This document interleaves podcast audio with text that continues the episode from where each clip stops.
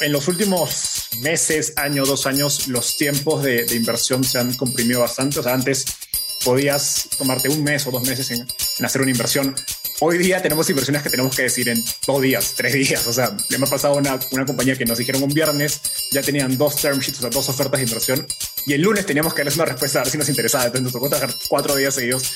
Realmente lo que, lo que dice es difícil porque, pues, tienes tiempo para una, al menos dos llamadas, ¿no? De repente, pero igual en dos llamadas y sobre todo en Zoom, pues está bien difícil conocer a una persona. Sí. Pero creo que algo tan sencillo como repreguntar y repreguntar y repreguntar acerca del problema desbarata muchas cosas.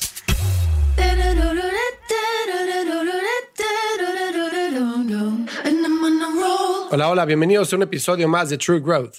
Yo soy Fernando Trueba y semana a semana descubro la historia de crecimiento de gente extraordinaria que se ha salido del molde para cumplir sus sueños. Mi invitado el día de hoy es Enzo Cavalier, fundador de startupeable.com, host del podcast Startupeable, inversionista asociado en Rich Capital, un fondo de capital privado en Silicon Valley que invierte en startups en etapa temprana en el sector de EdTech. Adicionalmente, Enzo es ángel inversionista en empresas como Robus y Talently. Con Enzo voy a platicar sobre la trayectoria que lo ha llevado a ser parte de un fondo como Rich Partners, las industrias más activas en Latinoamérica, el proceso que siguen las startups para encontrar product market fit, su punto de vista sobre el levantamiento de capital y mucho más. Antes de comenzar con la entrevista, te invito a que conozcas nuestro programa de certificación en Growth Marketing, True Growth Master Program. Es un programa en nueve semanas diseñado por expertos para emprendedores y ejecutivos de alto nivel. Ve a truegrowthcop.com y busca True Growth Master Program para que conozcas más detalles. Ahora, sin más que agregar, te dejo con la entrevista con Enzo Cavile. Enzo, qué gusto tenerte en el podcast. ¿Cómo estás? Hola, Fernando. Un gusto. Gracias por la invitación. No, gracias a ti por tomarte el tiempo. Y bueno, ¿por qué no empezamos por platicar rápidamente quién eres tú? Ahora sí que en tu mundo de VC, ¿cuál es tu elevator pitch de quién es Enzo? Buenísimo. Qué, qué buena manera de, de, de enfocar la pregunta. Yo siempre empiezo diciendo que soy un peruano viviendo en México hace dos años eh, y que llego acá para trabajar en Venture Capital porque en Perú descubrí este mundo de las startups y la inversión en startups, pero no había un lugar donde poder trabajar y desarrollar una, desarrollar una carrera. No elegí México, elegí esta industria y me trajo a México. Y pues bueno, ahora estoy cercano a mudarme a Estados Unidos para unirme a un fondo. Bueno, ya soy parte de este fondo que se llama Rich Capital. Es un fondo de EdTech eh, basado en San Francisco. Llevo ya trabajando ahí seis meses remoto, pero ahora sí me toca empezar carrera en San Francisco. Oye, esa parte me interesa muchísimo. Te voy a contar mi historia frustrada de con Venture Capital para que veas por qué la pregunta. Yo trabajé en empresas de CPG, en Red Bull, eh, Johnson Johnson, Nestle, durante 10 años antes de irme a hacer una maestría. Trabajaba en México y después me fui a vivir a Estados Unidos para hacer un MBA y tenía mi primer meta cuando fui al NBA fue quiero trabajar en el mundo del fútbol, amo el fútbol, según yo iba a ser presidente de la FIFA o del Barcelona, cualquiera de las dos, este me veía ahí, iba como NBA emocionado y dije, de aquí soy, ¿no? Rápidamente me desenamoré del mundo del fútbol, no del deporte, sino del entorno político, pero descubrí todo el mundo de startups, el mundo de venture capital y dije, quiero trabajar en un fondo de venture capital. Eh, estamos hablando de 2010, 2012, que son los dos años que, estuve en el MBA. Imposible. O sea, entrar a un fondo de venture capital en Estados Unidos en ese entonces, nada más para poner contexto a quien esté escuchando, los inversionistas todavía tenían esa política de que invertían a 20 millas de su oficina. Si estabas en otro estado en Estados Unidos, ni siquiera calificabas para que Sequoia hablara contigo, ¿no? Entonces, mucho menos un mexicano con experiencia en CPG iba a entrar a trabajar en Venture Capital. No se patrocinaban visas. No podías tener un H1B, no podías tener un green card, nada. Entonces fue para mí, o sea, imposible. Trabajé en Venture Capital, estuve haciendo unos como, pues, ni siquiera internship, prácticas, etcétera, mucho networking. Imposible, ¿no? Y ya después este, se lo quise y ahí estoy, pero te pongo todo esto en contexto porque me encantaría saber tú cómo saltaste, o sea, cómo llegaste al mundo de Venture Capital tan rápido y más ahora en Estados Unidos. Vale, sí, no, definitivamente es un mundo tal cual lo he descrito. Yo la verdad creo que no ha cambiado tanto. Me encantaría que, que no sea así. Eh, bueno, ahora te voy a contar mi historia, pero yo creo que he tenido bastante suerte. bueno, y, fun fact, eh, de hecho, mi, sueño más loco también es trabajar en fútbol. Como fui un futbolista frustrado, me gustaría ser director técnico de alguno de mis equipos favoritos, como el Barcelona. En, como si es que en algún punto tengo tanto dinero que puedo tirar todo y decir, dedicarme a, aprender a ser coach de fútbol. Exacto. Volviendo a Venture Capital. A ver, yo descubro este mundo por accidente. estaba en la universidad, me voy de intercambio. Yo estudié en la Universidad del Pacífico, en Perú. Es una universidad de negocios pequeña, privada, muy al estilo del ITAM en México. Es una universidad pequeña donde va mucha gente que termina, digamos, trabajando en consultoría, en banca de inversión, en puestos ejecutivos del gobierno, etc.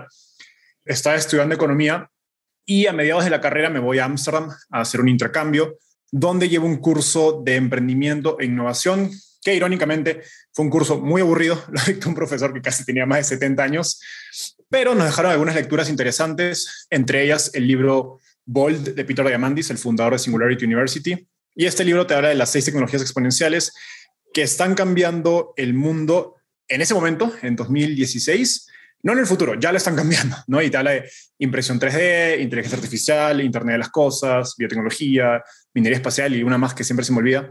Y en ese momento fue un momento bisagra en mi carrera donde dije, oye, yo estoy estudiando economía en la supuesta mejor universidad de Perú, donde en economía aprendes cómo se crea la riqueza, cuáles son los factores que influyen en la distribución de, digamos, de las actividades económicas, etcétera. Y se habla de capital, sale de trabajo, pero jamás me hablaba de tecnología, ¿no? Y sentí que mi, de algún modo mi, mi educación me llevaba hacia una dirección mientras el mundo estaba yendo hacia otra. Y a partir de ese momento, realmente me desenamoré de la universidad, dejé de disfrutar la universidad y empecé a interesarme mucho por el mundo de la tecnología.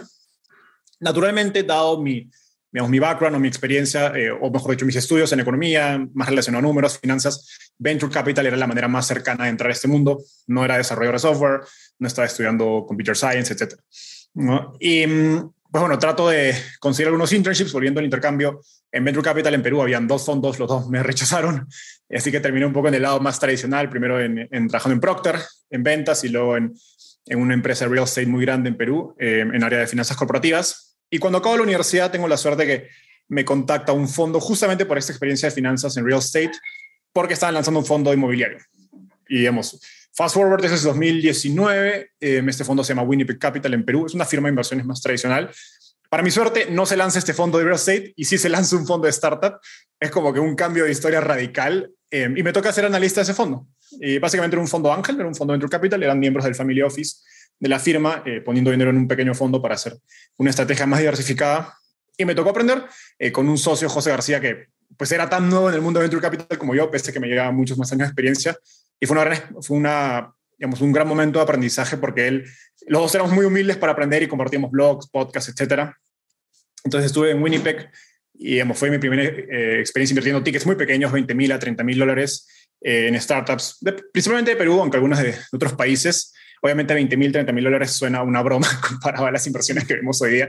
Pero bueno, en, ese entonces en Perú era mucho dinero, pero que aún lo es porque todavía el ecosistema está bien pequeño. Y a mediados de 2019, mejor dicho, inicio de 2019, decido de algún modo que quería hacer Venture Capital. Eh, en ese momento el fondo Ángel, la verdad, era un trabajo más part-time, entre otras cosas que hacía dentro de la firma. Y digo, bueno, quiero hacer Venture Capital. En Perú no había más opciones. Hoy hay, dos fondos grandes, relativamente medianos, mejor dicho. En, eso, en ese entonces no existían. Entonces, después me tocó buscar oportunidades fuera y así fue que llego a, después de aplicar a fondos en varios países de Latinoamérica, llego a México a trabajar a Dalus, que es uno de los fondos de Venture Capital más grandes de acá. Y pues fue esa primera experiencia y creo que creo que tuve suerte en dos sentidos. Uno, entre un fondo grande con, con bastante exposure, digamos que casi que todos los deals hot pasaban por, por Dalus o pasan por Dalus dado el tamaño. Tenías exposure a emprendedores de muy buen nivel, muy buen calibre, haciendo cosas muy interesantes de toda la región. A la vez que México estaba, y creo que sigue estando en el mejor momento de ese ecosistema durante los últimos dos años. ¿no? Entonces fue un gran momento para llegar, creo que tuve muy buen timing. Oye, qué, qué buena historia. ¿Y qué tuviste que aprender para entrar al mundo de venture capital, porque hay quien dice que la teoría de venture capital hay que saberla, pero no aplicarla, en el sentido de que sí, tú puedes hacer wax si es que tienes data, puedes ver comparables para ver cuánto vale una empresa, las posibilidades que tiene un exit, pero realmente es ambiguo a más no poder mientras más temprano estés en la etapa de la empresa, ¿no? ¿Cómo desarrollas esa sensibilidad eh, para saber en qué empresa invertir, en cuál no? Eh, cuáles son los factores determinantes para ti desde un punto de vista de análisis para decir esta empresa sí es algo que debemos tomar más en serio? Vale, a ver, yo jamás llevé una clase de Venture Capital. Llevé un curso, en, creo que en Coursera, pero era muy, demasiado básico y, ahora viéndolo en retrospectiva, la verdad es que no, no he aplicado nada de lo que aprendí ahí, era muy, era creo que el más Venture Capital académico más que el que se que pasa en la vida real. Creo que los skill sets varían mucho dependiendo de la etapa en la que inviertes en Dalus invertíamos más en series A, series B, cuando tienes compañías con 12, 18 meses al menos de tracción. Entonces tienes números por analizar, tienes los famosos de cohorts, puedes ver tasas de crecimiento mensual, etcétera. Hoy día en Rich invierto más en etapa semilla, a veces en pre-semilla, donde pues hay un prototipo y un equipo, o hay una, incluso en PowerPoints también hemos hecho buenas inversiones. Varía mucho, depende de eso. ¿no? Creo que para el, para el Venture Capital de Series A, Series B en adelante, el skillset que aprendes de repente del MBA y de Private Equity creo que te sirve. O sea, es, es un, es muy de, o sea, ya la empresa tiene el famoso Pro Market Fit, que seguro vamos a hablar después de eso, está creciendo, entonces la pregunta es, oye, ¿cuán grande puede ser esta empresa? Este equipo tiene la capacidad de reclutar, a, digamos, ya el producto está hecho, entonces ya no lo van a hacer ellos, es más cuestión de, de gestionar, ¿no? Pueden estos emprendedores traer a VPs, a gente C-level para que escalen a la empresa, para que vayan a abrir otros países, para que dirijan esos otros productos. Eh, entonces, es, digamos, números en la parte financiera, dos, eh, digamos, analizar equipos y las dinámicas de de, administración o de gestión de una empresa. Y luego, pues, de, determinar qué tan grande puede ser ese mercado, ¿no? Es, de algún modo, no basta un, cuando estás en serie A, serie B, todavía no basta un 5X, ¿no? Tienes que al menos un 10, 20X para que la inversión sea, sea, sea interesante. En semilla, creo que la caja de herramientas es mucho más variada y es mucho más arte que ciencia tienes un equipo, justo hace unos días publicamos en Startup un, un artículo acerca de qué cosas buscan los, los, los, fondos de Venture Capital en las startups, y todos los VCs te dicen, sí, invertimos en, equipos y mercados, ¿no? Y pregunté, bueno, ¿pero qué es eso? ¿no? son conceptos, ya son tan, se repiten tanto que suenan muy triviales. Entonces, en etapa semilla, y ahí creo que particularmente lo que a mí más, más me gusta, nuevamente, es más arte que ciencia, y, por ejemplo, para equipo, o sea, bueno, una de las cosas muy interesantes es no solo que el equipo te sepa tecnología, sino el, famoso founder market fit. ¿Qué significa? Ok, ¿por qué este equipo es el mejor equipo para abordar este problema? ¿No? Y ahí van desde cosas como han vivido este problema, de repente están haciendo algo en seguros de salud, porque, no sé, he escuchado una historia de un emprendedor, creo que su mamá tuvo, tuvo alguna enfermedad dura y eso lo animó realmente a, entrar a este, a este mundo de health tech, de health tech, por más que él no tenía ninguna experiencia en salud. Pues creo que como emprender, sobre todo en etapa semilla, todo es incertidumbre. Emprender es muy difícil. Creo que una buena historia del emprendedor, una conexión, es clave para que el emprendedor siga perseverando. Es uno. Y luego también entender eh, pues, cuáles son los grandes retos de, esta compañía. ¿no? Es una compañía donde el mayor reto es tecnológico, digamos, es técnico. Pues necesitas un equipo altamente técnico. De repente necesitas tres emprendedores que tengan experiencia técnica. O de repente es un eh, producto más de, mejor dicho, es un play o una estrategia más de operación, de ejecución, de repente como Rappi. No necesitas gente que sea muy buena operando, que, que ningún detalle se le vaya. Entonces tienes que ver que el skill set del emprendedor realmente haga fit con el problema al que están atacando. ¿no? y no significa que un equipo sea peor o, mejor, simplemente hace más fit para el problema que están atacando. ¿no? Y obviamente distintos tipos de problemas tienen distintos tipos de, de ángulos. Y segundo es, y ahí sí mercado, y cuando estás en etapa semilla, usualmente es mucho más difícil porque no tiene números.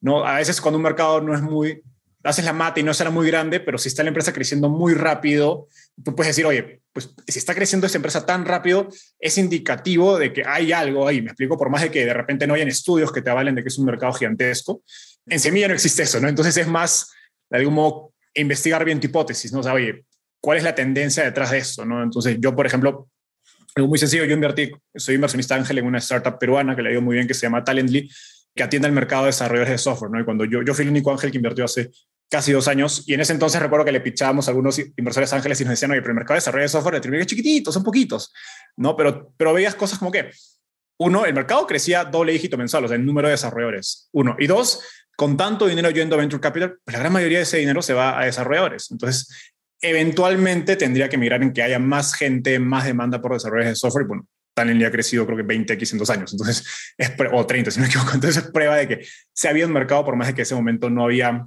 eh, reportes que te digan, sí, ese mercado es de tantos billones, como cuando hablas de un mercado más obvio, como, no sé, eh, alimentos, eh, digamos, comida o retail, comercio, etcétera. Oye, y todo esto que estás hablando de Product Market Fit, fine, los números, Total Addressable Market, fine, pero el tema de, de Founder Market Fit, ¿qué tanto due diligence pasa fuera de la conversación con el founder para poder encontrarlo, no? Porque muchas veces puedes tener quads que presentan, o sea, que dices, wow, o sea, este cuate es un showman y presenta increíble y conoce su negocio y hace un muy buen trabajo comunicando lo que quieren hacer, lo que quieren lograr, etcétera. Y puede cubrir, digamos, la falta de negocio o de idea con palabras y con eh, visión, ¿no? Y muchas otras veces tienes gente que tiene un negocio muy bueno, tiene una muy buena idea de lo que quiere hacer, pero que simplemente no es bueno comunicándolo, ¿no? Y es más difícil como evaluar si sus competencias son las que se necesitan, si es operacional, si es técnico, etcétera, para crecer ese mercado, ¿no? ¿Qué tanto extraes del emprendedor y qué tanto buscas por fuera en el network, en otros lugares donde haya trabajado, etcétera, para poder complementar la historia? Sí, no, esa es una muy, muy buena pregunta. De hecho, ayer teníamos una sesión en Rich donde estábamos discutiendo tal cual eso. En los últimos meses, año, dos años, los tiempos de, de inversión se han comprimido bastante. O sea, antes podías tomar, hace unos años, podías tomarte un mes o dos meses en, hacer una inversión. Hoy día tenemos inversiones que tenemos que decir en dos días, tres días. O sea, le ha pasado una, una compañía que nos dijeron un viernes, ya tenían dos term sheets, o sea, dos ofertas de inversión, y el lunes teníamos que darles una respuesta a ver si nos interesaba. Entonces nos tocó trabajar cuatro días seguidos.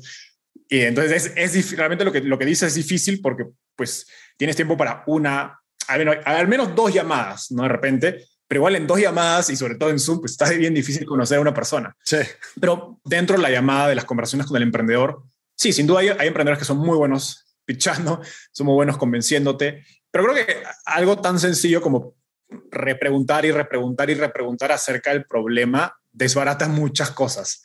Entonces, o sea, a ver, hay, a veces, y justo les sale un Twitter thread acerca de eso, o sea, creo que es bien raro encontrar emprendedores que sean, o es único, que sean muy rigurosos acerca del problema que están entendiendo. O sea, ves muchos emprendedores que están más enamorados de la solución que del problema, ¿no? Y eso aplica, por ejemplo, a cripto, ¿no? Que todo el mundo quiere hacer cripto, pero realmente no hay ningún problema, están, simplemente quieren usar cripto, ¿no? Entonces eso, eh, o lo mismo con fintech, incluso, o sea, muchos emprendedores que quieren hacer fintech por hacer fintech, la pregunta es, ¿por qué? O sea, ¿cuál es el problema detrás? Y cuando le haces un poco lo que Amazon, eh, Jeff Bezos, quien dice eso, preguntar el why, why, why tres o cuatro veces, la verdad es que pocos llegan a ese tercer o cuarto eh, guay, ¿no? Y, la gran mayoría de emprendedores hacen grandes supuestos sin darse cuenta de que están haciendo supuestos, ¿no? entonces, uno es eso, y eso no importa si la persona es muy buena comunicando o no. En ambos casos, si, si no has pensado bien acerca de tu idea y tu negocio y tu mercado, va, por más de que no seas, seas muy bueno hablando, se va a notar. Claro.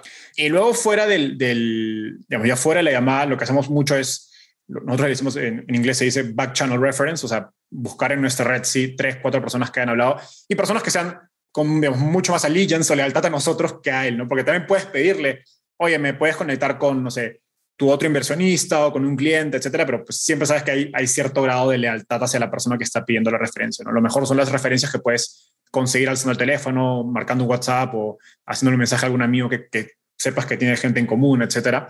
Y eso te da muchas referencias acerca de, de del emprendedor, ¿no? Y es gracioso porque ahí te puedes encontrar con sorpresas tanto buenas como sorpresas muy negativas de gente que en un inicio te pareció genial.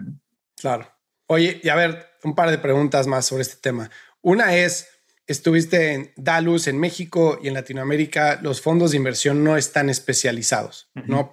Creo que todavía no hay una cantidad tan grande de, de startups por industria como para que un fondo se especialice en EdTech, en FinTech. Quizás solo en FinTech. Probablemente FinTech sí, probablemente FinTech sí, pero ves que en Estados Unidos a los fondos así se, son mucho más especializados, ¿no?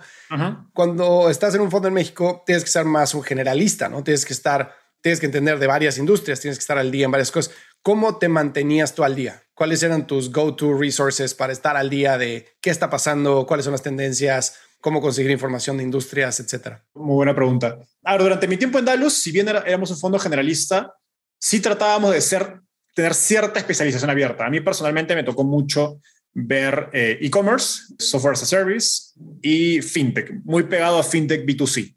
Entonces, hoy día, aunque, aunque bueno, y aparte, EdTech veía poco, porque en general hay poco deal flow de EdTech en Latinoamérica, pero siempre fue el sector que a mí personalmente me interesó, hice algunas inversiones ángeles. Entonces, un poco que ese era, mi, mi, mi, toolkit, ¿no? Y, a ver, ¿cómo me informaba? Dos maneras, o sea, y siendo muy, muy académico, bottoms up y tops down. O sea, tops down es, oye, ¿qué mercados son interesantes, no? Dentro de cada, de cada vertical, ¿no? En, me acuerdo cuando yo recién em, estaba empezando en Dalus, pues los, los neobancos, de, eh, digamos, consumer face, sino B2C, pues estaba, me acuerdo que levantabas una piedra y salió un nuevo banco, ¿no? Entonces tenías que estar al tanto de, de esto y eso dio la necesidad, pero luego cuando, y, digamos, y luego viene el tops down, que es el, perdón, el bottoms up, que es entender realmente qué hay en ese mercado, ¿no? O sea, y, varias cosas como hablar con emprendedores, hablar con inversionistas de otros países que han invertido en compañías similares o tendencias similares, entender cuáles son las claves para, para el éxito de una compañía en ese sector, incluso escuchar podcasts. Creo que yo me servía mucho de, podcasts acerca de otras industrias, eh, donde escuchaba a inversionistas, emprendedores, Y lo que trataba principalmente de hacer era entender sus frameworks para analizar estos negocios.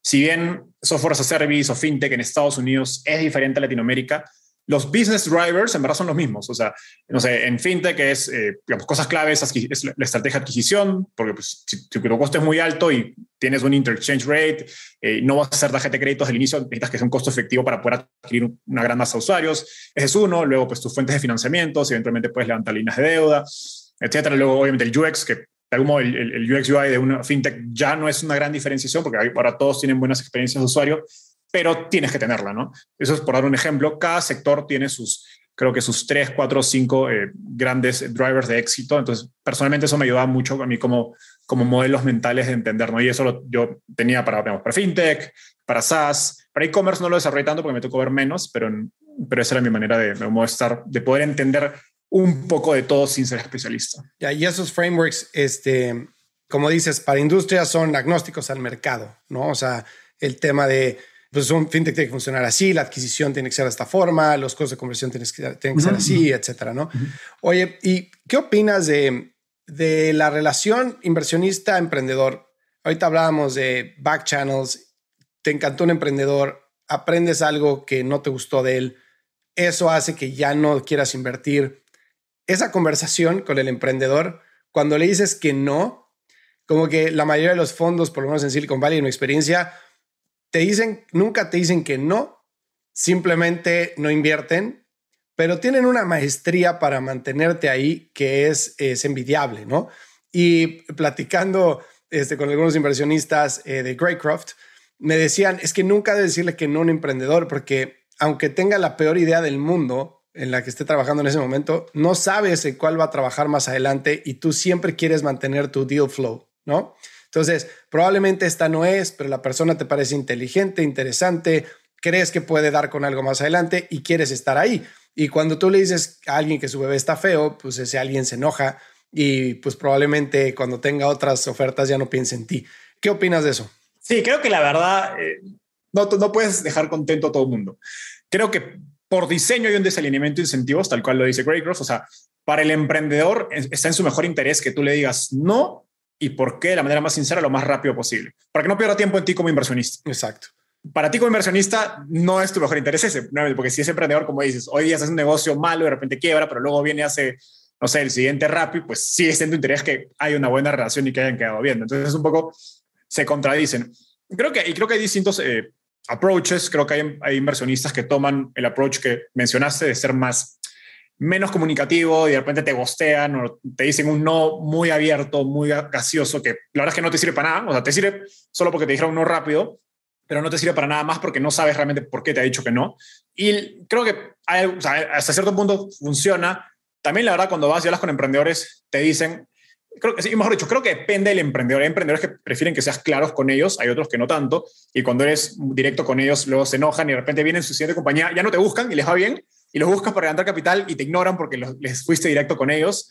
Entonces creo que, nuevamente, no puedes hacer, hacer contento a todo el mundo y, del mismo modo también he escuchado emprendedores que critican a esos fondos que son muy, que te gostean o que no te responden. Entonces, nuevamente, depende del, del, del, cuál es el gusto del emprendedor. Nos, yo personalmente y en general creo que en Rich somos así, preferimos ser directos, decirte no y por qué lo más rápido posible, ¿no? Y tratamos de ser súper específicos en no nos gustó tu producto por A o de motivo, no nos gusta tu mercado porque no creemos que va a ser grande, y bueno, no nos gusta tu estrategia porque, no sé, creo que hemos visto otros 10 competidores haciendo lo mismo y no funciona eso en nuestra experiencia. Y bueno, y a fin de cuentas, siempre también, y es un poco parte del, del, de, esta, de este arte, es sugar, sugar coatear las cosas, ¿no? O sea, no sé cuál es la, sí. digamos, hacerlo sonar suave, ¿no? O sea, empiezas dándole un halago, luego le das el feedback más, más directo, más frío, y al final dices, oye, en verdad lo que estás haciendo eventualmente puede que me equivoque, y si me equivoco, pues me va a costar caro, pero hablemos en la siguiente ronda y voy a tener que pagar más, es que es interesante o no. Sí, esa, esa, creo que esa, esa secuencia de eventos es muy buena, igual cuando le das feedback a alguien, ¿no? Sí, cualquier persona. O sea, si, si vas con la, con la pierna en alto, como hablando en fútbol, pues nadie va a querer, a nadie le va a gustar, ¿me explico? Completamente.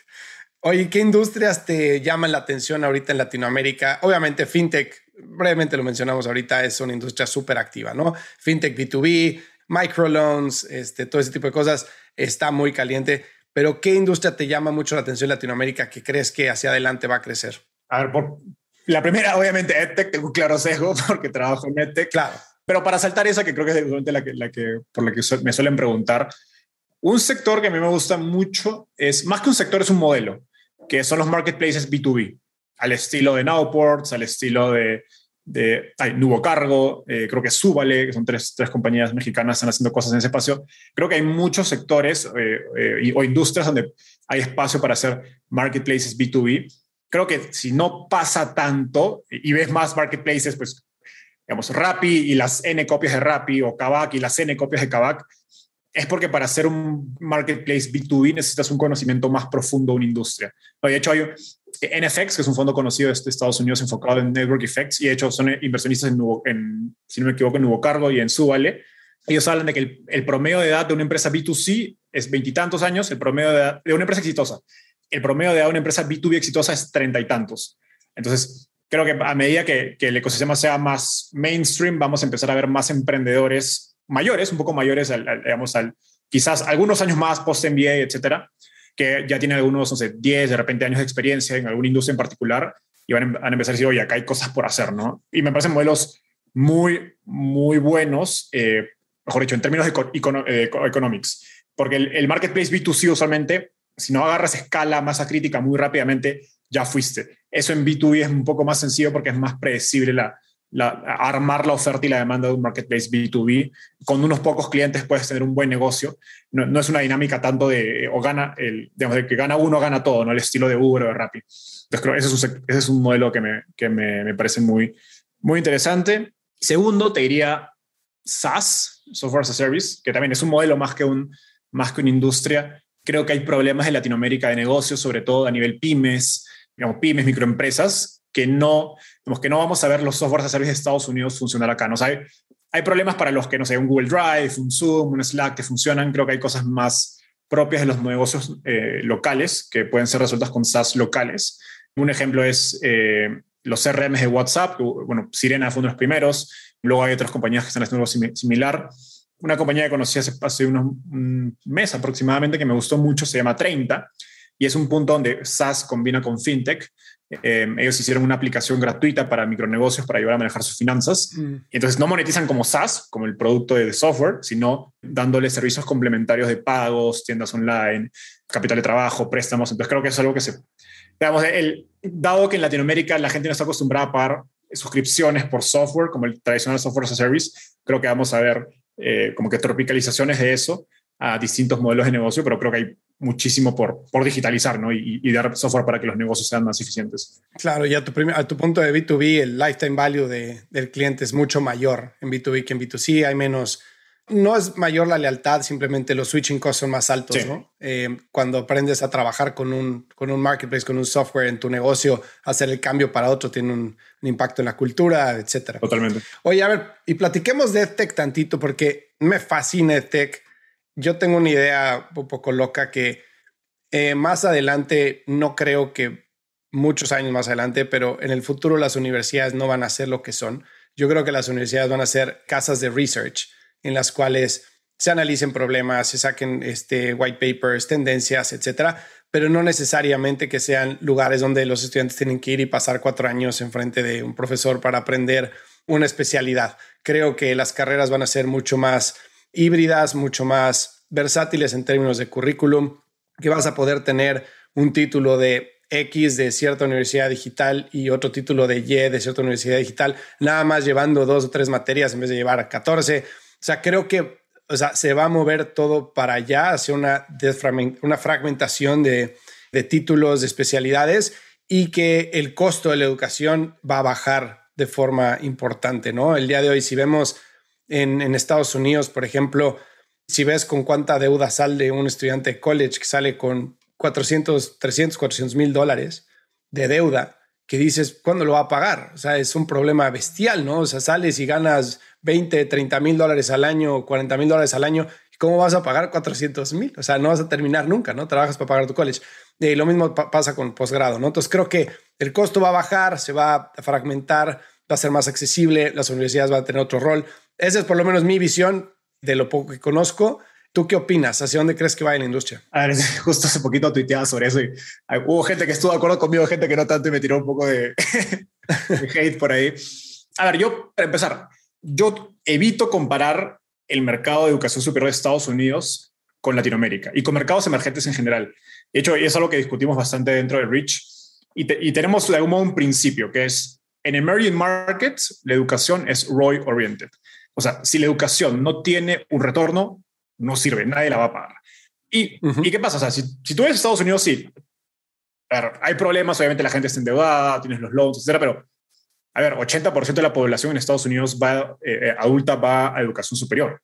O sea, tienes acceso, me explico, y sea pública, sea privada, tienes acceso. En Latinoamérica no tienes porque no tienes préstamos y no tienes universidades. Y creo que solo 17%, si no me equivoco, se gradúa o ha ido a la universidad en Latinoamérica. Entonces, son dos mercados totalmente diferentes. Y por lo tanto, no creo que... Y por eso también creo que las compañías de educación superior se van a ver muy diferentes. Entonces, en Estados Unidos tienes a las universidades invirtiendo en startups, comprando software. O sea, porque la, la universidad en Estados Unidos creo que va a existir siempre. No, creo que es muy diferente a la de acá. Entonces, uno, pues son dos mercados diferentes. Y yendo ya a Latinoamérica, a ver, yo no, no me preocupo tanto, digamos, en mi rol como inversionista, viendo, digamos, en productos que puedan tener, y sobre todo un inversionista de tech, ¿no? Pensando en productos que puedan tener eh, no solo un gran retorno financiero, sino un gran impacto. Pensar en la universidad es pensar en el mercado más pequeño, ¿me explico? Por lo mismo que te digo, o sea, la verdad es que ir a la universidad en Latinoamérica es un privilegio. Claro. Porque tienes o universidades privadas muy buenas, muy caras, o tienes universidades públicas muy buenas, o mejor dicho, tienes universidad pública de toda la calidad, así como las privadas, pero las públicas, las buenas, son poquitísimas. O sea, y es, y pues uno sabe, pues tomar un examen general en una universidad pública es casi una odisea. O sea, si entras, eres, eres muy bueno. O sea, porque es muchísima gente, a diferencia de privada, donde obviamente hay menos acceso. Por hecho, hay menos gente compitiendo por los cupos porque no todos pueden pagarlo. Entonces, un poco nuestro take en, creo que en, en, Rich es que, y, también lo discutimos, ¿no? o sea, hay, en Estados Unidos algo que está pasando interesante y que no, no sé si aplica acá necesariamente es muchas de las startups de educación de, que hacen bootcamps de tanto de negocios, de tecnología, etcétera, se están aliando con las universidades. Porque las universidades tienen marcas muy fuertes. Entonces, estos, estos, bootcamps están teniendo costos de adquisición muy caros, pero se están yendo a la universidad y hacen como un revenue share, algún tipo de partnership o alianza, y les está yendo muy bien. Venden básicamente el bootcamp hace el producto, que lo puede hacer mucho mejor, a un currículum más lean, más pegado a lo que quiere el mercado laboral realmente, con la marca de, no sé, Stanford, Harvard, LSI, whatever. De hecho, nosotros somos inversionistas, en una compañía que se llama Fourth Ref, que hace literalmente eso. Es una compañía de Londres, de Inglaterra. Eso funciona muy bien, pero si tú lo bajas a Latinoamérica, pues, oye, pues, ¿cuánta gente quiere estudiar en el ITAM? O sea, no son marcas o en, en la Iber o, en, o sea, en Perú, en la Pacífico, no son marcas tan fuertes como un Stanford o un Harvard en Estados Unidos. Claro. Ese es uno. Y dos, que, de modo, mi, mi, mi, nuestra visión es que las universidades top 5, top 10 en Latinoamérica van a seguir existiendo en el futuro. Lo que va a pasar es que el resto, o sea, tienes una capa media muy importante, sobre todo universidades privadas, porque la industria de, mejor dicho, el, mercado de educación superior en Latinoamérica está muy privatizado, a diferencia de Estados Unidos y Europa. Si no me equivoco, el, el porcentaje de alumnos que va a universidad privada en Latinoamérica es como el triple o el cuádruple versus eh, Europa y Estados Unidos. Pero muchas esas universidades privadas, que no son los, los nombres que hemos hablado, en México el TEC de Monterrey, la Ibero, el ITAM, etcétera, son universidades de muy mala calidad. Porque, digamos, el TEC, el Ibero, el ITAM tienen buena, tan buena marca que se pueden dar el lujo de venderte una educación mala. No diciendo, no diciendo que sea mala, pero aún si sea mala, con solo tener el título de, de esas universidades, pues consigues trabajo. El resto de universidades tienen educación mala, la, en su mayoría, y tienen mala marca. ¿no?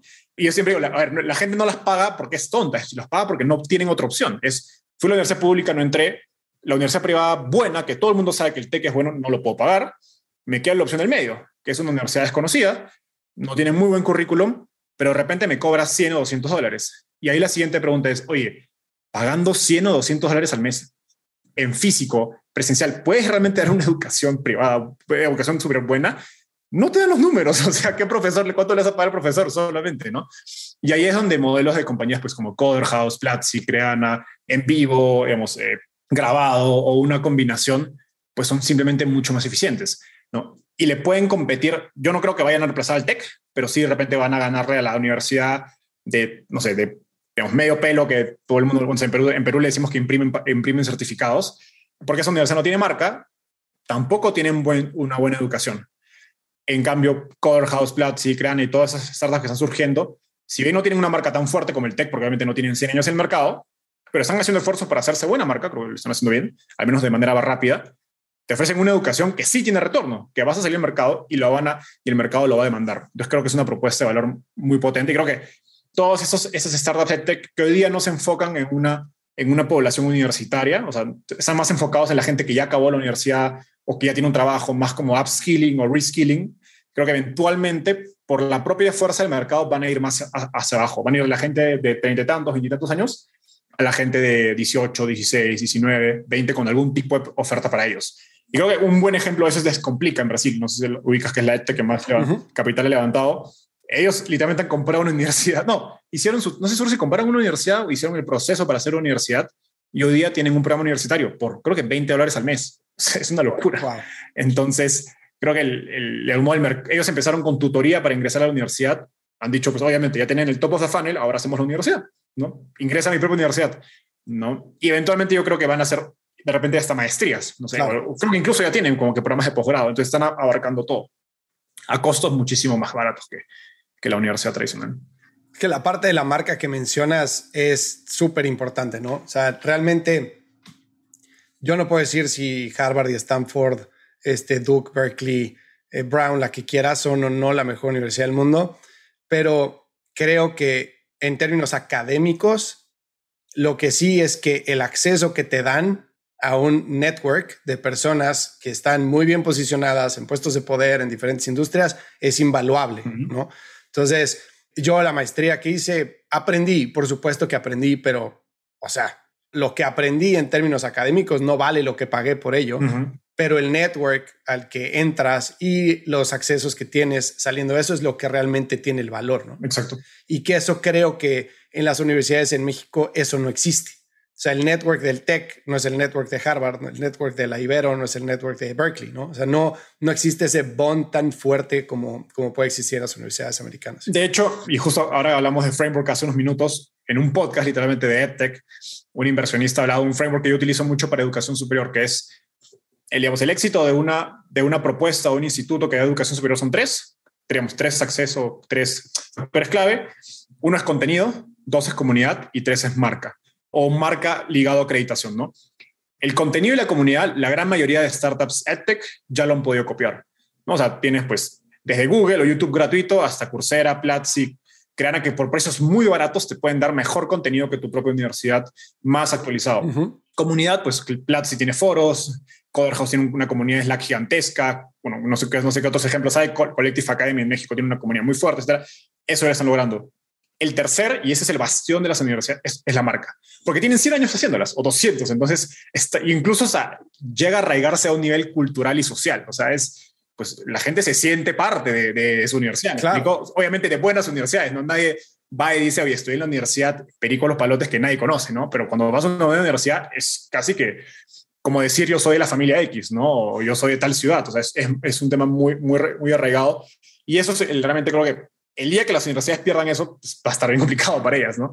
Yo no, claramente no creo que lo pierdan, creo que hay, hay algunas que, que, lo van a poder defender para siempre. Es un modelo muy sostenible porque nadie que haya ido a esa universidad va a decir que la universidad es mala porque no le conviene a él mismo. Entonces, es como Bitcoin. exacto. Es un network effect. Exactamente, es un network effect. Es un self-fulfilling prophecy. Nadie quiere, va a que seguir siendo así. Oye, hace rato platicábamos de product market fit. En el tiempo que llevas este, trabajando con fondos, con early stage companies, ¿a quién has visto que haya hecho un muy buen trabajo para encontrar product market fit? A ver, te, voy a ser muy sincero. Cuando empiezo a invertir como analista, la verdad es que no te percatas del product market fit. o sea, ves números, pero no entiendes realmente qué está pasando detrás. Y sobre todo cuando eres inversionista joven, pues justamente quien tiene un rol más activo con los socios son los, con los emprendedores son los partners, ¿no? Obviamente me ha cansado ahora, soy asociado, pues tengo mucho más rol directo con los emprendedores. Y hay una diferencia también que, pues, en, por ejemplo, en Dalus, y me lo tenemos en series en adelante, entonces buscas compañías que ya tengan Product Market Fit. Realmente no puedes presenciar el proceso para alcanzar Product Market Fit.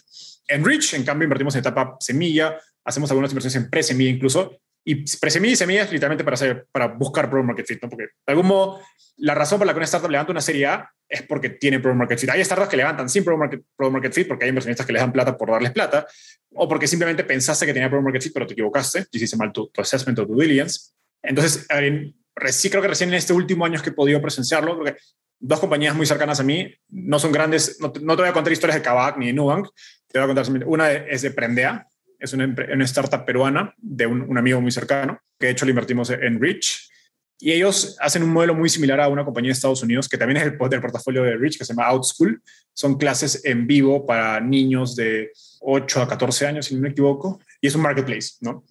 Y lo que creo que lo que hicieron muy bien ellos y tuvieron también bastante ayuda de un inversionista ángel muy bueno que se llama John Danner, es un inversionista especializado en EdTech, es que los, los volvió casi como obsesivos con experimentar.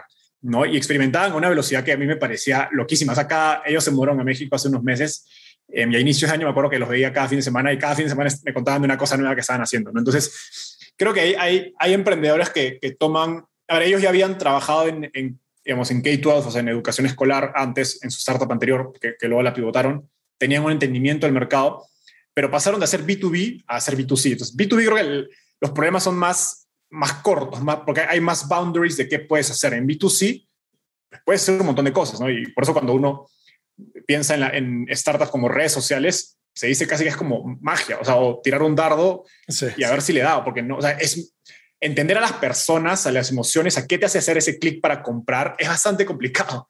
Entonces, ellos tomaron un approach muy de experimentación a mil, ¿no? Casi como si fuera ciencia, un método científico. O sea, tenemos cierta idea de esto, hay 50 posibilidades, vamos a ejecutar a 50 lo más rápido posible que podamos, ¿no? Y sabemos que 45 van a fallar, uh -huh. pero no importa, las vamos a hacer, ¿me explico? Y vamos a ver qué pega. Entonces creo que, creo que adoptaron una cultura muy de experimentación y a una velocidad altísima que no había visto, la verdad. Antes, y aparte son emprendedores muy jóvenes, eh, digamos, no, no tenían gran experiencia en startups anteriores. Entonces, es un ejemplo. Creo que hay otro, otro caso donde ves emprendedores con, con hipótesis mucho más fuertes respecto a qué puede funcionar. ¿no? O sea, puede tomar de como ambos approaches, ¿no? Y el otro, el otro ejemplo también es una EdTech, que en la que yo soy inversionista ángel, que se llama Talently. Eh, este startup, de hecho, también fue un pivot. Ellos empezaron haciendo una escuela de inglés para un particular segmento de la población, que es gente que habla más o menos inglés a un nivel intermedio, pero todavía no es fluido hablándolo. Mm. ¿Ok? ¿Y qué pasa? La, la, tesis era, oye, si tú vas de básico, intermedio o de cero a básico, intermedio, pues tienes Duolingo, tienes academias, tienes cursos grabados, etcétera. Pero unas guías intermedias, si quieres ser fluido, ya no hay una buena solución. Entonces crearon una academia de inglés online, literalmente con un marketplace que te conectaba con coaches, algo muy similar a Cambly, no sé si lo, lo, lo conoces. Uh -huh. eh, y empezaron a dar atracción, la verdad es que no era muy, había buena atracción de usuarios, no había mucha atracción de revenue, porque era un producto que podías vender muy caro porque lo vendías por hora. Pero se dieron cuenta de algo interesante, que era que el, el, el principal use case de la gente era profesional, o sea, era gente que llevaba 8 o 12 clases y churneaba muy rápido, pero churneaba porque el producto había sido bueno.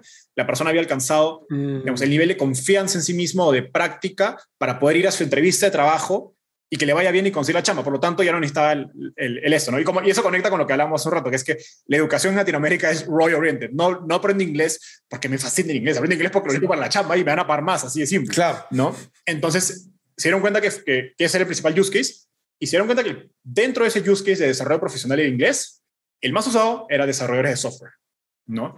Y en ese momento pivotan a hacer Talently, que es como una aceleradora de, tal, de carrera para desarrolladores de software mid-senior, mm. que les falta habilidades, no solo inglés, sino habilidades blandas y habilidades de carrera para poder ingresar a, traba a trabajos globales. Yeah. Entonces, como ves, había una hipótesis mucho más fuerte hoy día llevan con ese negocio dos años, pero el concepto de hace dos años sigue siendo realmente el mismo. Han, han, ido iterando obviamente el producto, cómo se ve el curso inglés, el programa inglés, cómo se el programa de soft skills, cómo se el programa de habilidades de carrera, etcétera, pero en torno a una hipótesis mucho más, eh, fuerte desde el inicio.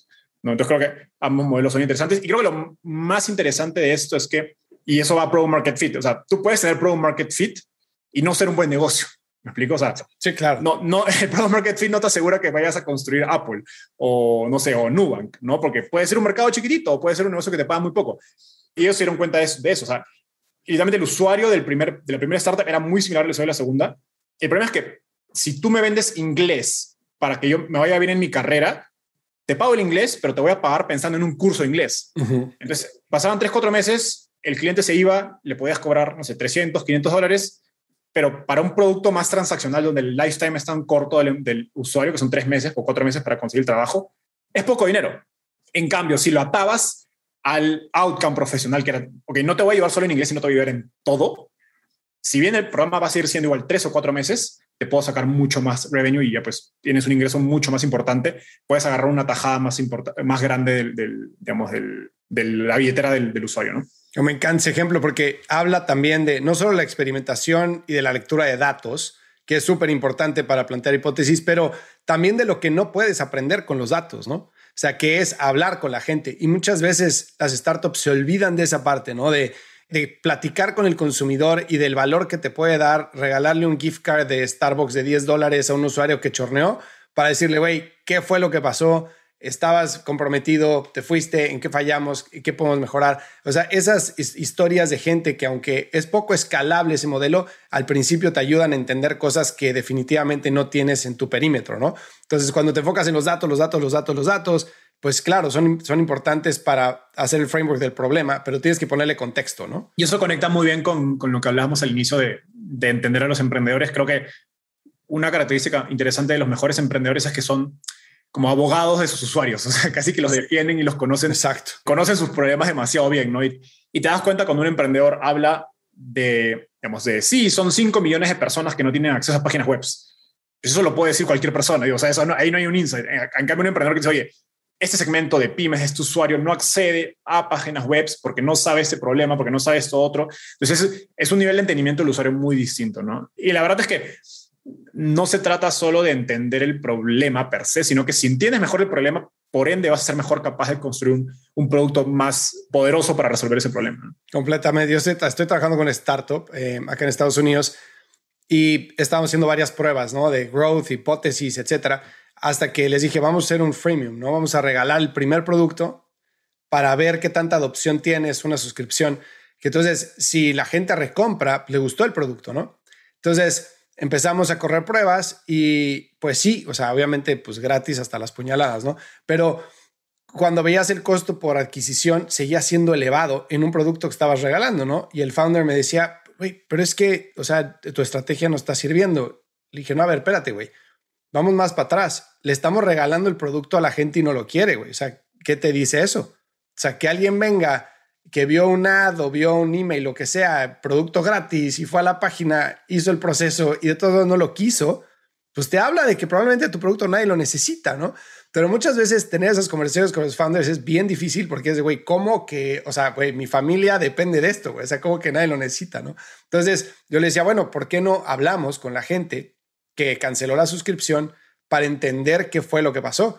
Y hablando con esa gente, tomando café, pues nos dábamos cuenta de que el producto se acababa muy rápido, que estaba muy líquido, etcétera. Se hicieron reformulaciones del producto y obviamente empezó a, mejorar. Sí, es, creo, creo que es, es feedback que hay que darlo, por más que sea difícil darlo.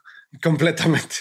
Oye, a ver, cuéntame de Startupeable, porque tienes un contenido increíble. Creo, aquí me voy a aventurar a decir esto, cuando pasas por un problema tú como emprendedor, obviamente la solución es mucho más viable que tenga este éxito, ¿no? A la hora de, de tú hacer la migración a, Venture Capital, me imagino que tenías muchas preguntas de Venture Capital, de emprendimiento, de recursos, de forma de levantar capital. Y todo eso lo convertiste en recursos para emprendedores en Startupable, lo cual me encanta. Pero platícame, ¿cuál es tu objetivo? ¿Cuál es tu misión? ¿Qué quieres lograr? Al cual, o sea, corto sobre la historia de Startupable. Cuando yo empecé en este mundo, mi, mis papás ni siquiera sabían que era startups o venture capital, ni siquiera la gente de mi universidad que había estudiado en MBA fuera y todo, tenía ni idea de este sector. Así que a mí me tocó aprender mucho de, blogs y contenido en inglés, de blogs, de podcasts en inglés, muy aplicados obviamente a Estados Unidos, que es un mercado totalmente diferente. Y lo gracioso es que ya me animo a hacerlo, porque cuando ya entro a la industria, a trabajar ese pequeño fondo en Perú, y luego a Dalus me doy cuenta que los emprendedores que yo conocí en Perú y luego en México, que ya eran emprendedores de toda la región, porque obviamente Dalus invertía en a nivel LATAM, pues tenían las mismas preguntas, no hay dudas acerca del ecosistema, acerca de cómo funciona la industria, etcétera, temas legales, financieros, métricas. Te digo, oye, acá hay una oportunidad porque si este contenido está en inglés y la gente no lo está consumiendo, tenía, tuve dos hipótesis. Uno es el idioma. Creo que a veces dentro del ecosistema, que es un, creo que es un mundo muy privilegiado y muy pequeño, pensamos que todos salen inglés. La verdad es que no. Mucha gente de Latinoamérica no habla inglés o no lee inglés. Y aún cuando lo hagan, pues prefieren estar leer en su idioma, ¿no? Que es su idioma, el español, que es su idioma materno. Claro. Es uno y dos es el contexto. ¿no? O sea, la verdad es que hay cosas muy diferentes de levantar capital, de crecer compañías, de estrategias, sectores entre, cada, entre regiones, entre Latinoamérica y el resto. Y creo que había espacio para hacer algo, contenido, contenido en español muy específico a las necesidades de los emprendedores en Latinoamérica. Entonces, así nace Startupable. Hoy un, un poco que me parece que esa pregunta recién tengo una respuesta hace unos meses. Empezó como un blog en enero del año pasado, fue creciendo un poco por las cosas que nos pedían los lectores, lanzamos un glosario porque nos dimos cuenta que muchos eh, conceptos o términos todavía la gente no los entendía. Lanzamos el glosario, luego un directorio que es como un Crunchbase para Latinoamérica, pero enfocado en Latinoamérica. Y finalmente el podcast, que pues ya era un, un modo cerrar el círculo con un contenido un poco más avanzado, porque el glosario, el blog es más introductorio. El podcast sí vamos, nos vamos en conceptos mucho más sofisticados para entender pues cosas más específicas a, cada industria o a cada función, si es growth, financiamiento, etcétera. Y hoy día la visión de Startupable es ser un fondo de venture capital, eventualmente. Entonces, yo, yo soy, pues, soy relativamente joven, no planeo levantar un fondo al menos en 3, 5 años, pero creo que hemos creado una comunidad y una marca fuerte que eventualmente podríamos lanzar un fondo de venture capital. De algún modo, digo que estoy haciendo Andreessen Horowitz o Y Combinator al revés, empezando por la marca y luego voy a hacer el fondo.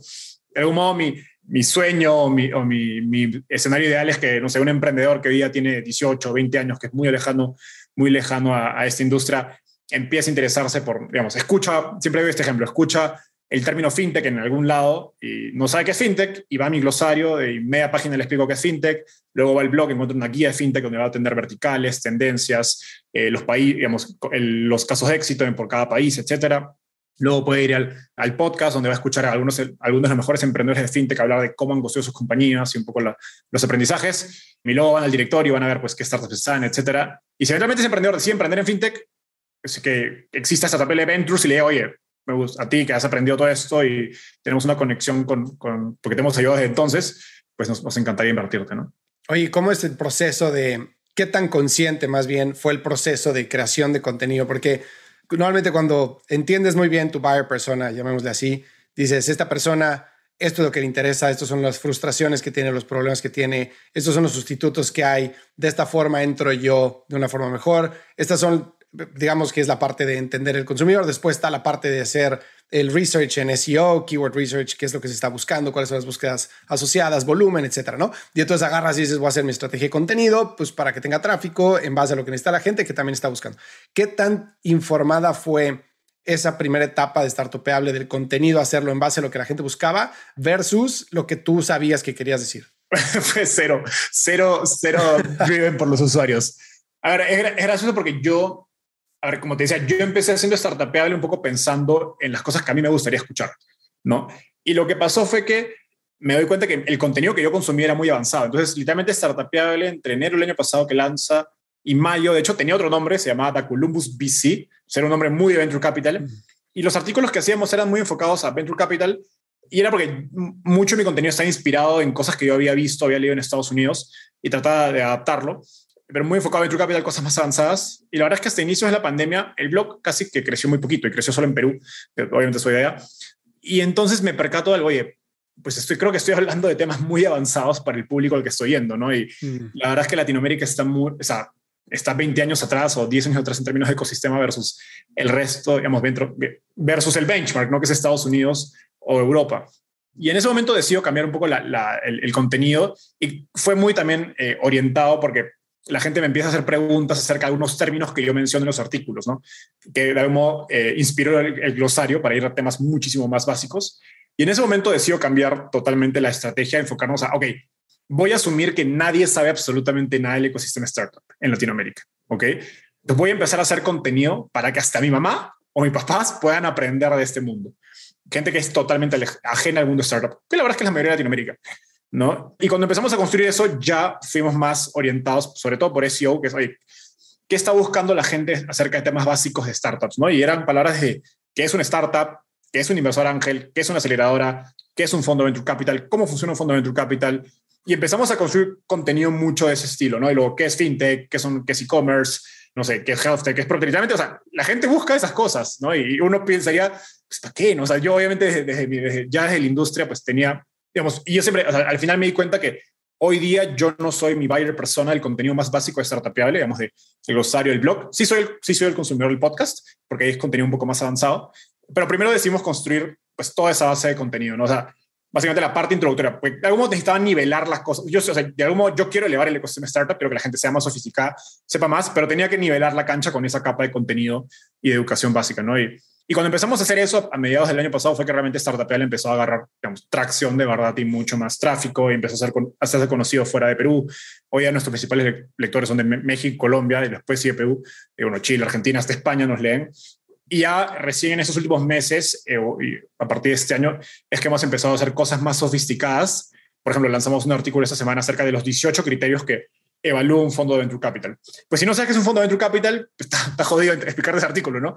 Pero podemos construir encima del contenido que ya escribimos, ¿no? Entonces, ok, te voy a poner ese artículo y si le llegas a ese artículo, pero no sabes qué es un fondo de venture capital, ok, haz clic acá, te voy a explicar qué es un fondo de venture capital en media página en mi glosario, luego te llevo mi guía de venture capital, te explico cómo funciona un fondo y luego, después de tener eso, vuelve a ese artículo, ¿no?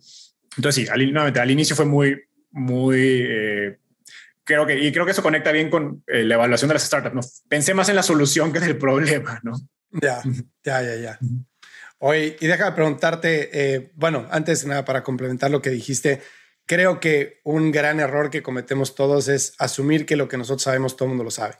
Y eso también cuando estás del lado de consulting, donde estoy yo, te penalizas tus propios precios, ¿no? Tus propias rates, porque dices, pues no, o sea, pues eso se lo digo, o sea, eso, o sea, eso todo el mundo lo sabe, pero realmente te das cuenta que no, o sea, mientras más especializado estás, mientras más avanzado estás, pues te vas separando de, de por una forma de decirlo, de la base y pues la base necesita dar un salto más alto para hacer catch up, ¿no? Entonces, creo que lo hiciste súper, súper bien. Felicidades. Sí, también se terminó conectando con, con la misión, ¿no? Que de Startup, que algún modo es, o sea, yo, yo, siempre digo que el ecosistema de startup es un mundo bastante cerrado.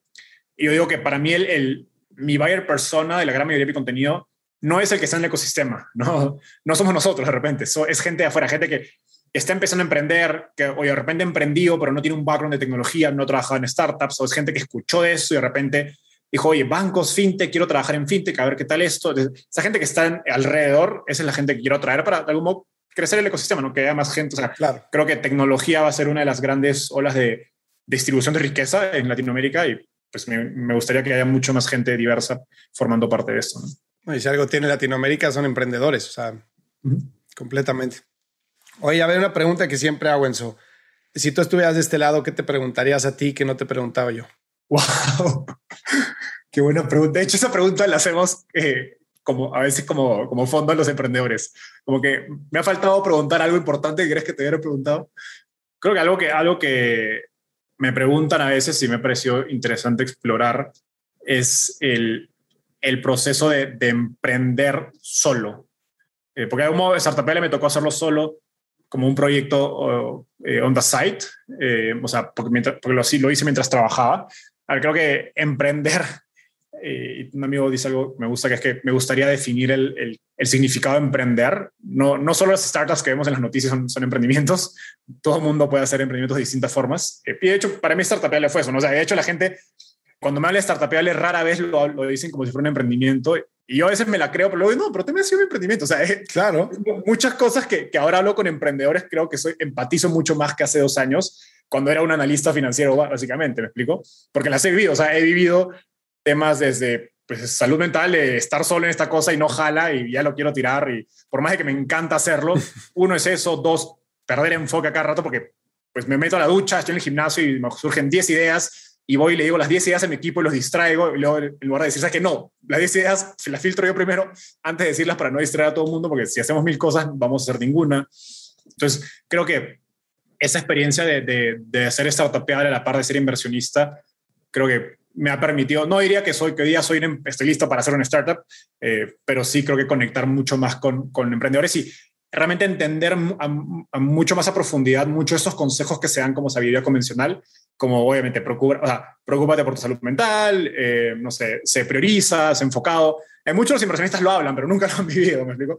Entonces, a, a mí me ha permitido, esa experiencia de startup me ha permitido realmente conectar con esas cosas y pues hasta dar ejemplos de, de, mi propia experiencia de cómo las he manejado yo. Sí, que emprender solo es complicado. O sea, es, tiene muchos beneficios y también mucho, o sea, es muy duro, es muy una experiencia muy dura como para no tener con quién compartirla, ¿no? Sí, totalmente. Ay, justo las pasadas me comentaba, hay un libro que se llama Super Founders, donde hacen un estudio muy estadístico acerca de las características de los emprendedores exitosos y muchos son emprendedores solitarios, o sea, mejor dicho, solo founders, ¿no? Ahora, creo que también hay un confirmation bias de, pues, claro, claro si, si ven muchas empresas exitosas con solo founders, no significa que sea lo mejor, ¿no? Exactamente, correlación y causalidad. Uh -huh. Oye, pues sé que vas a salir de viaje, pero te quiero agradecer mucho que te hayas tomado el tiempo, me encantó platicar contigo. No, Fernando, un gustazo y gracias a ti por la invitación. Claro que sí, estamos en contacto. Te mando un abrazo. Nos vemos. Si encontraste valor en este episodio, cuéntale a alguien. Y si no, también cuéntale a alguien. La mejor forma de ayudarnos es compartiendo tu opinión. Síguenos en Instagram, arroba truegrowthco, o envíanos un correo a hola arroba truegrowthco.com. Leemos todos los mensajes y nos encanta estar en contacto contigo. Califícanos con 5 estrellas en iTunes o donde sea que nos estés escuchando para que podamos seguir creciendo y tengamos más invitados para ti. Menciónanos en Instagram y comenta lo que más te gustó de este episodio. Puedes encontrar las notas y referencias mencionadas en este episodio en truegrowthco.com diagonal podcast. Muchas gracias por escucharnos. Yo soy Fernando Trueba y te espero en el siguiente episodio de True Growth Podcast. Mientras tanto, sigue creciendo.